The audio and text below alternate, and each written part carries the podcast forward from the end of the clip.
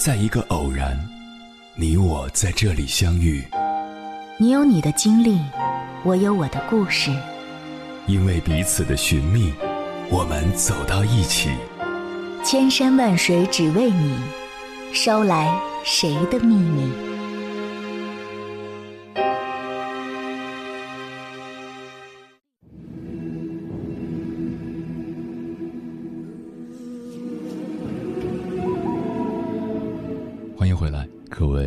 行者，这里是正在直播的中国交通广播，千山万水只为你，深夜不孤单。我是迎波，绰号鸭先生。我要以黑夜为翅膀，带你在电波中自在飞翔。看过这样一则新闻，在中国台湾，二零一零年台当局为了鼓励大家生育，决定用一百万新台币奖金征集一条宣传标语，最终获奖的是这样一句话：“孩子是我们最好的传家宝。”然而，令人意想不到的是，获奖人却是一位三十二岁的单身女性。她坦诚地表示：“我不敢生孩子，怕养不起。”这可能就是大部分普通人的心理状态吧。都知道生孩子的意义，但就是不敢生。接下来，千山万水只为你，跟朋友们分享的文章名字叫《如果都不生孩子，一百年后的世界会怎样》。作者雷思林。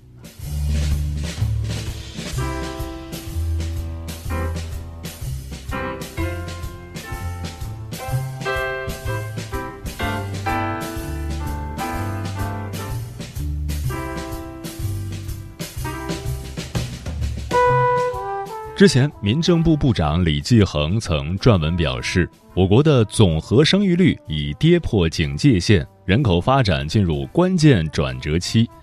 这条警戒线一是指百分之一点五的总和生育率。目前在生育率上，世界平均水平是百分之二点四一，高收入国家平均水平是百分之一点六零。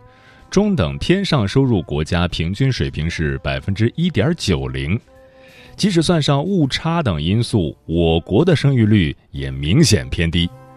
美国的总和生育率已经高过我们长达三十年。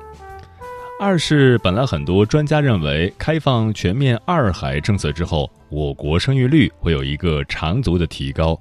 然而数据显示。全面二孩政策带来了一波出生高潮之后后继乏力，我国二零一九年的人口自然生长率甚至比没开放全面二孩政策之前还要低得多，于是也就自然而然引出一个值得讨论的话题：曾经我们觉得中国人生的太多，有些家庭宁愿违法也要超生，为什么现在开放生育甚至鼓励生育？年轻人也不太愿意生孩子了。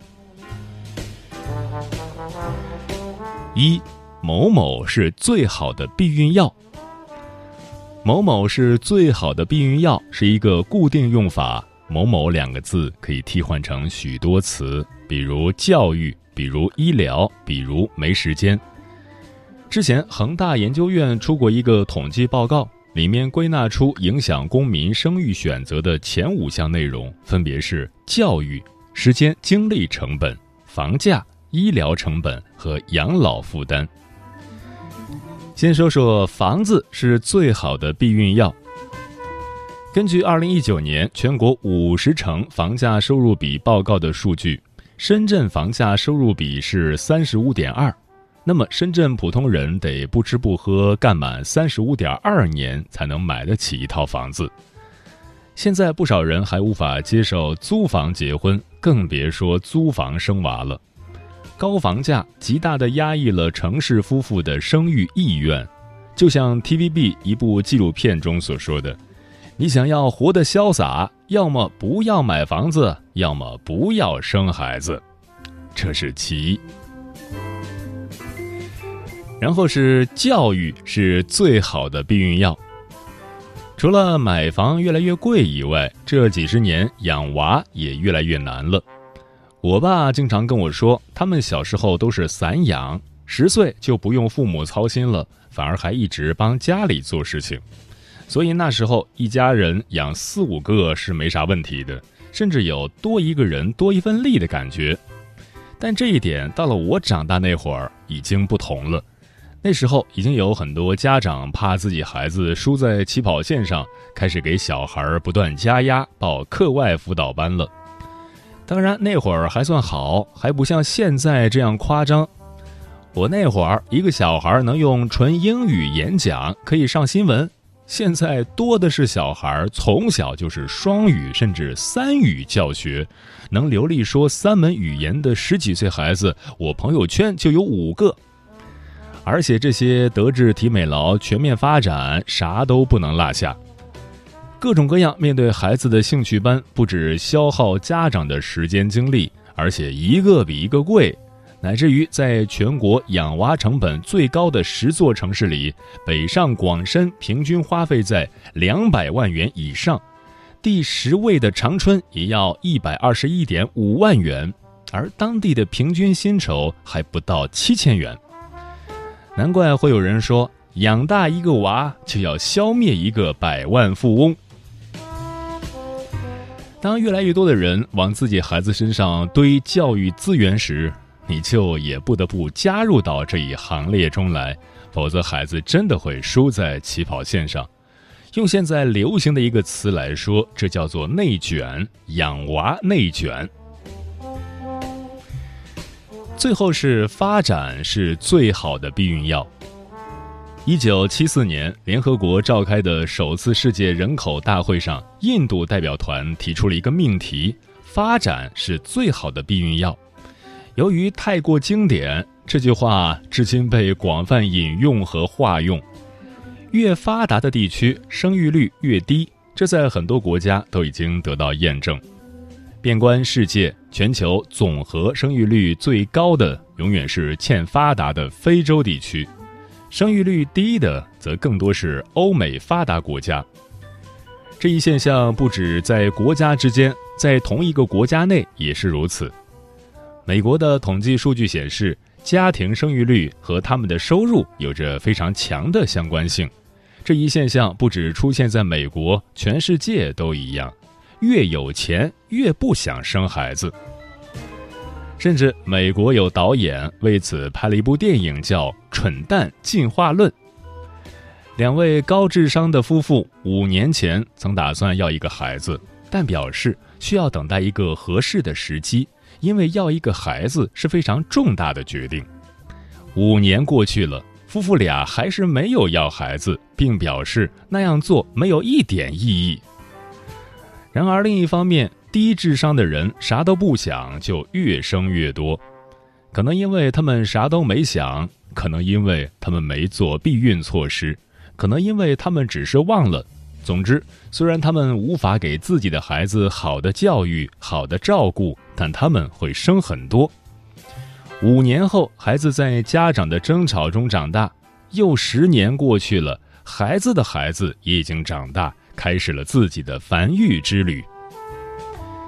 自然界那些淘汰低智商人群的措施，在强大的现代医学面前也无能为力。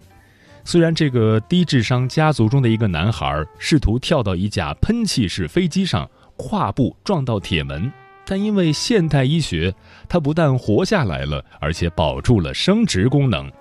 就这样，五年又五年，一代又一代过去了，高智商的人群越生越少，而低智商的人越生越多。所以，这部电影预言。曾经向着更强、更聪明、更高等进化的进化论，在人类的普世价值、高超医术以及人道主义精神上变得不再适用。我们的进化不再向着更强进发，转而向更愿意生、更能生孩子进发。所以在电影里，人类的智力会在五百年内直线下降。既然全世界都是越有钱过得越好，越不想生娃，正越来越有钱的中国当然也一样。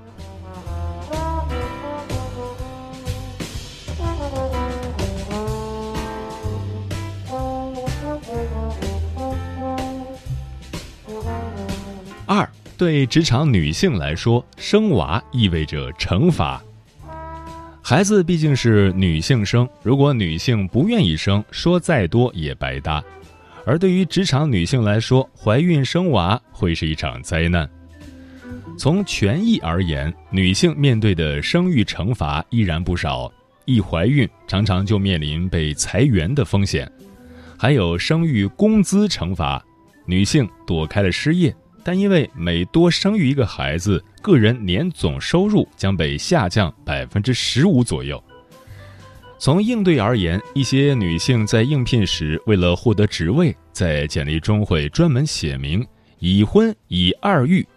否则，当你待产被降薪裁员之时，老板会告诉你：“你不干，有的是人干。”在一些体制内，似乎识时务的做法就是听从安排。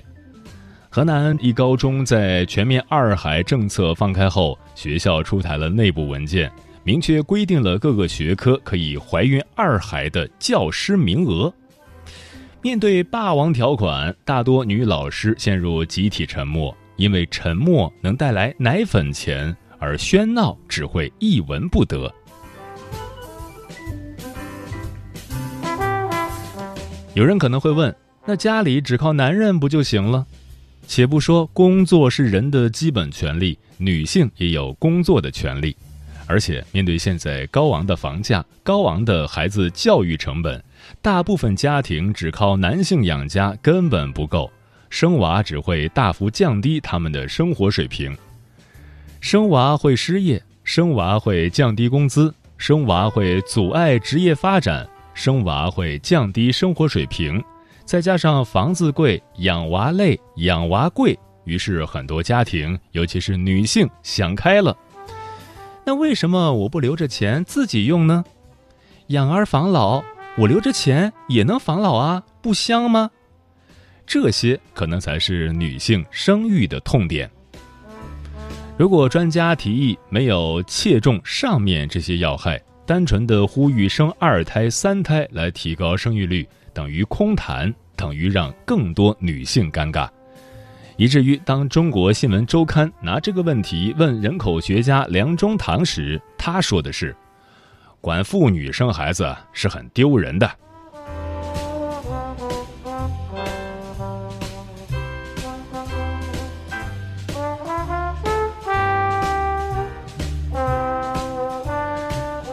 那么，为什么要提高生育率呢？因为生育率对于国家来说很重要。人口学家梁建章表示，未来大国之间的竞争很大程度上取决于大国之间人口政策的竞争。日本总体人口已经连续十一年负增长，前首相安倍曾将这种情形称之为“国难当头”。韩国生育率屡创新低，总统文在寅说，恐面临人口断崖。意大利卫生部长对国内的低生育率发出哀鸣：“我们已经是个垂死的国家了。”几乎所有国家、所有社会学家都有一个共识，即出生率太低对一个国家来说危害重重。首先，低人口增长率会影响人口年龄结构。过去七十年，我国人口年龄结构发生了显著变化，社会平均年龄越来越大。人口老龄化越来越严重，社科院预测，中国最早可能于二零二八年人口会首度出现负增长。恒大研究院的任泽平预测，中国在未来五年就会出现人口负增长。如果预测成真，我国人口老龄化只会越来越严重，这也就带来了养老难题。养老本质上是上一代剥削下一代。所有退休者剥削所有工作者，活着的人剥削尚未出生的人。换言之，现在老人领的养老金绝对不是他们当年交的那些，而是我们现在交的退休金，而我们以后领的则是那时候的年轻人缴纳的养老金。如果人口老龄化加剧，那养老金缺口只会越来越大。现在国家通过不同省份之间的调剂还能解决，如果未来年轻人越来越少，那就只能不断推迟退休年龄了。人口负增长多年的德国，现在的退休年龄是六十五岁零九个月，并且计划在二零二九年的时候推迟到六十七岁。同时，德国的养老金比例也年年上涨，现在是总体工资的百分之十九点五，过几年就会涨到百分之二十。公司和个人各承担一半。中国也明确提出要延迟退休了。前段时间，家里几个还没退休的亲戚都在计算着自己到底能不能按时退休，会不会又要多干个几年？如果人口出生率的问题不解决，只会继续延迟下去的。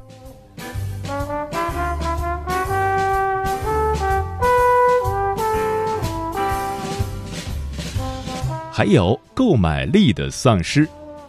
数据显示，老年人除了医疗支出多，其他方方面面的消费欲望都不如年轻人。消费是经济增长中的重要一环，如果消费不行，势必会影响经济增长。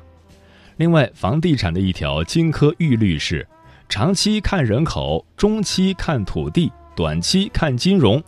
不断下降的出生率成为了楼市的长期隐忧。三四线城市的人口被一二线城市吸引，三四线城市的房价普遍更将被看跌。于是，一位大城市的流浪汉跑到鹤岗，花了五万元买房。零零后加一零后的出生人口相比八零后加九零后，整整少了一点零三亿人。也就是说，未来将少一亿人的购买力，这确实是个问题。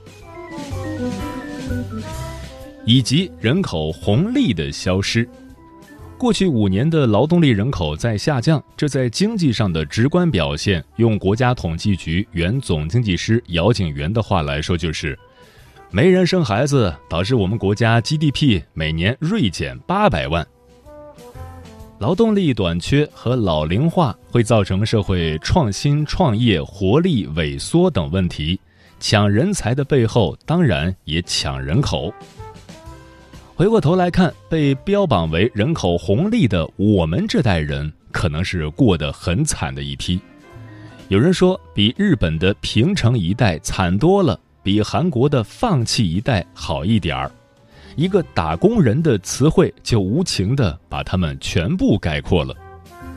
所以说，人口的风险是全面性的风险，措施的滞后可能是一代人的滞后和苦痛。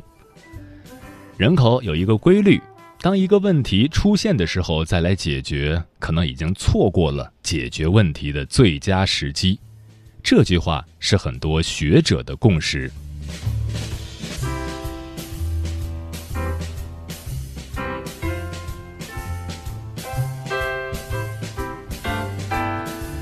如今，国家开始鼓励生育，到底该如何鼓励生育？这些年，很多人支了不少招。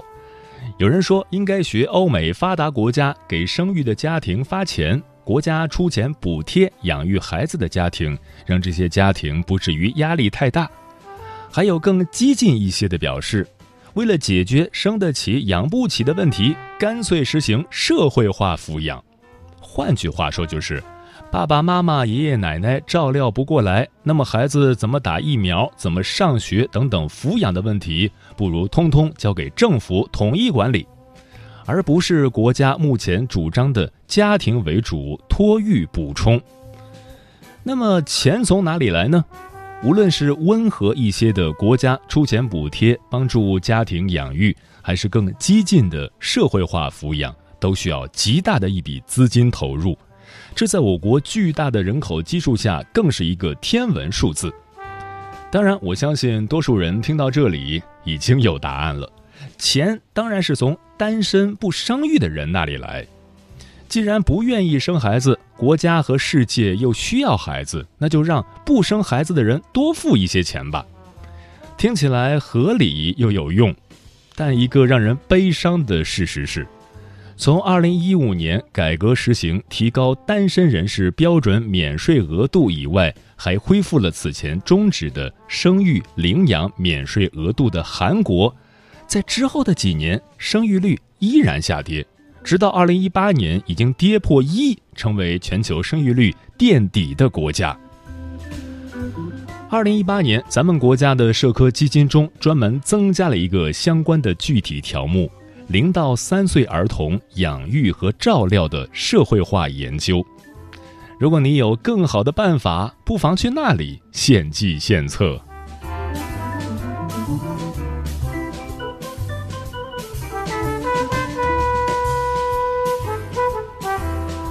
关于中国的事情就说到这儿，下面谈远一点。空荡荡的地球一书预言，二零五零年后，世界开始进入人口萧条的历史。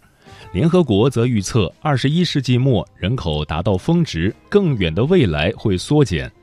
日本朝日新闻预测，二百年后，日本将因人口的极度减少出现种族消亡。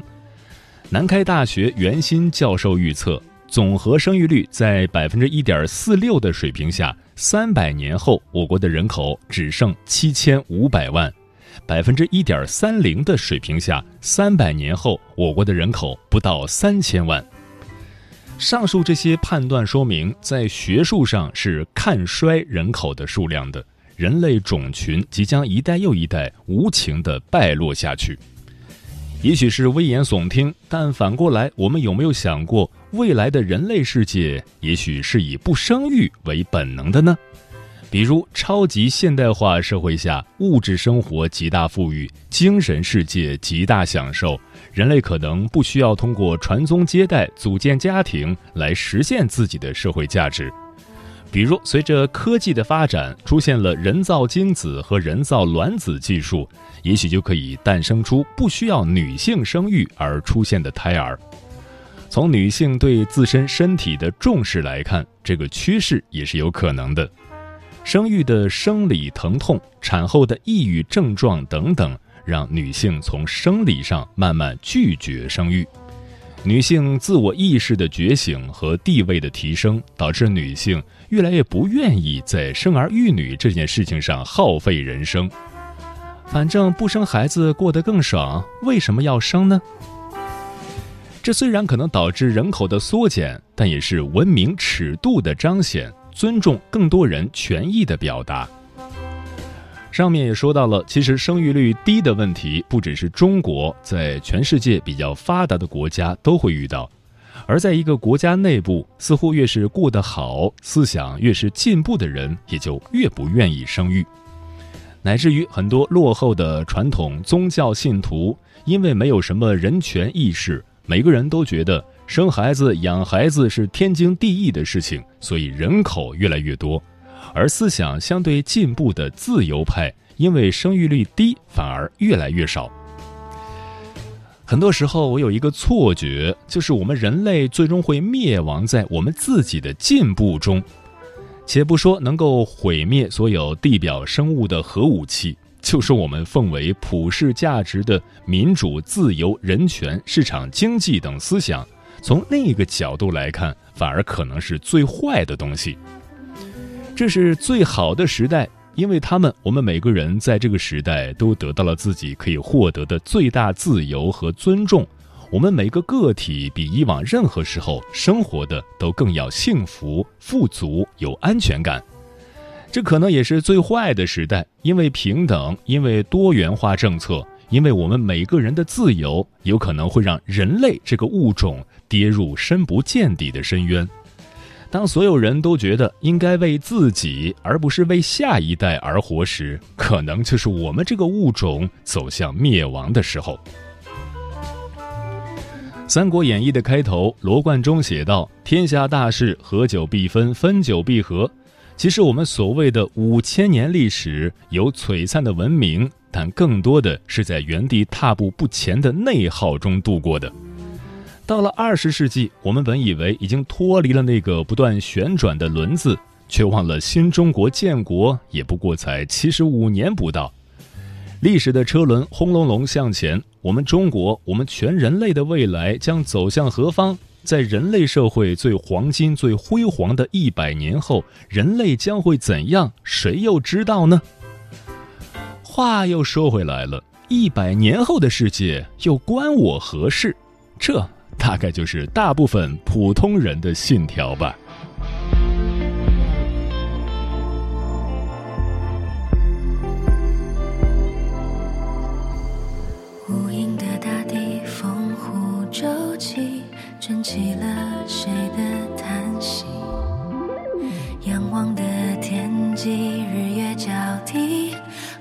算不算倒影？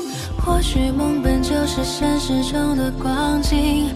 无论是否在意，它一直在这里，无声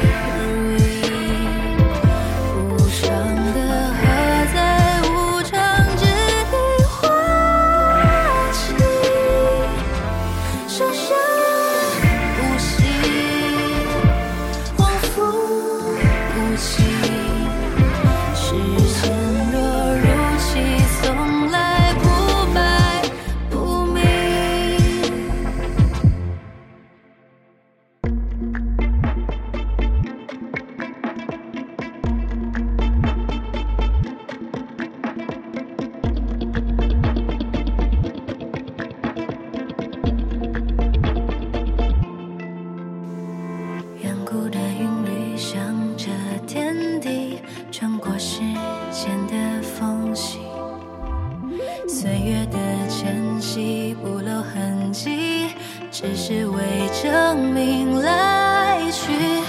或许原本就是现实中的光景，无论是否。